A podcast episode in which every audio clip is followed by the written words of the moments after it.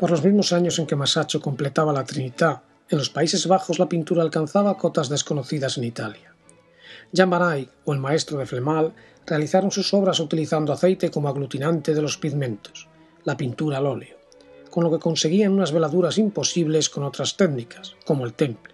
El resultado fue tal que aún en la segunda mitad del siglo XV impresionaba a los florentinos, como ocurrió cuando llegó a la ciudad el tríptico Portinari, obra de Hugo van der Goes.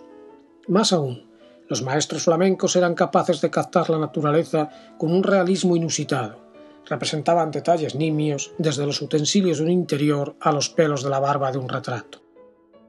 Sus obras nos siguen pareciendo impresionantes, y sin duda superan a las italianas contemporáneas en los aspectos referidos. Sin embargo, los pintores de los Países Bajos desconocían lo que a la postre se convirtió en la base fundamental de la pintura moderna, la perspectiva. Acostumbrados a observar con detalle la naturaleza, los artistas sabían que la tercera dimensión se podía simular en el plano haciendo converger las ortogonales en un punto, efecto que potenciaban cortando esas líneas con otras transversales, lo que dibujaba un ajedrezado en el suelo. El recurso hizo fortuna, y podría hacer pensar que repite el sistema de los italianos, pero no es así. Mientras que estos habían desarrollado un sistema científico, basado en reglas geométricas y de aplicación universal, los pintores flamencos presentaban la tercera dimensión en el plano de forma empírica.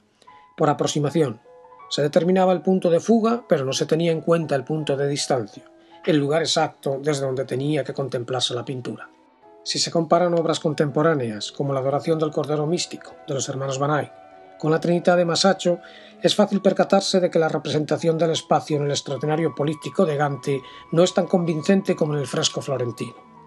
Lo mismo ocurre al emparejar la última cena de Dear Boots con, digamos, la flagelación de Piero de la Francesca. La diferencia no estriba en la aplicación de una técnica determinada, como por ejemplo el óleo, sino en un cambio conceptual que pasa por realizar primero el espacio y después dibujar la historia para por fin colorearla.